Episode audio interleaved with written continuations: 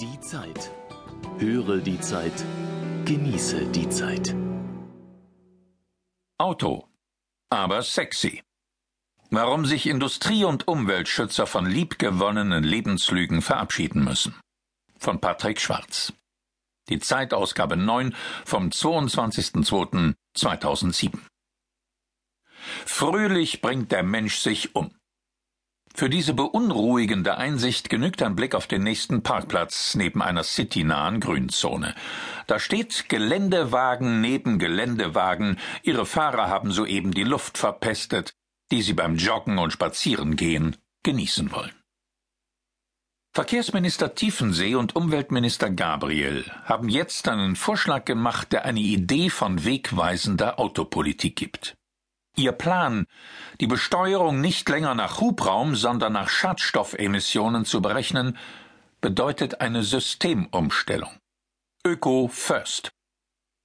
Außerdem fordern sie von den Herstellern, ihre Autos, so wie man es von Waschmaschinen und Kühlschränken kennt, in einheitliche ökologische Effizienzklassen einzuteilen, damit der Kunde beim Autokauf den Schadstoffausstoß wirklich vergleichen kann. Transparenz und Systemumbau sind die richtigen Ziele, sozusagen Glasnost und Perestroika auf Deutschlands Autobahnen. Damit nutzen die Minister die Möglichkeiten des Staates, die Richtung vorzugeben, ohne den Bürger um die Freiheit seiner Entscheidung zu bringen. Man könnte dies den ersten Lehrsatz einer erfolgreichen Autowende nennen. Unvernunft muss möglich bleiben, aber teuer werden.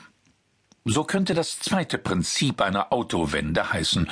Natürlich darf sich jeder hierzulande ein zu großes Auto kaufen. Doch nur fünf Prozent der in Deutschland zugelassenen Geländewagen werden als Nutzfahrzeuge eingesetzt. Die übrigen 95 Prozent der Porsche Cayenne und ihrer Freunde dienen dem Fahrvergnügen. Warum darauf nicht eine ökologische, keine neidgetriebene Vergnügungssteuer erheben?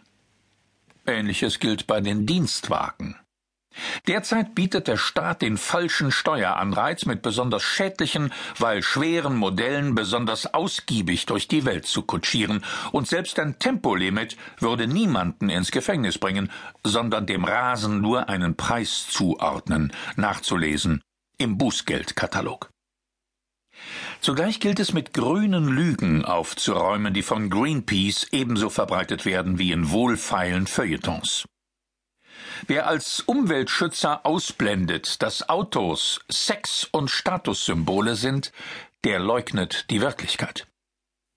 Wer sich die Deutschen als ein Volk von Carsharing-Partnern erträumt, der versteht von ihnen nichts, aber auch wenig von Politik.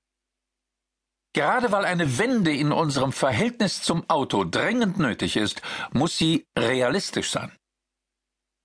Die zweite Ökolüge lautet Am besten ist verbieten. Weil der ökologische Gedanke in Deutschland politisch aus der Linken kommt, war er stets anfällig für sozialistische Regulierungsfantasien. Tatsächlich sind diverse Autokonzerne mit fünf oder gar drei Liter Modellen am mangelnden Interesse der Käufer gescheitert. Trotzdem wird die Ökowende nur gelingen, wenn sie eine freiwillige ist. Und mit den richtigen Anreizen kann der Staat den freien Willen seiner Bürger durchaus befördern. Umgekehrt gilt es auf der Hut zu sein vor den Autolobbyisten. Ihr geläufigster Einwand gegen den Schutz des Globus ist die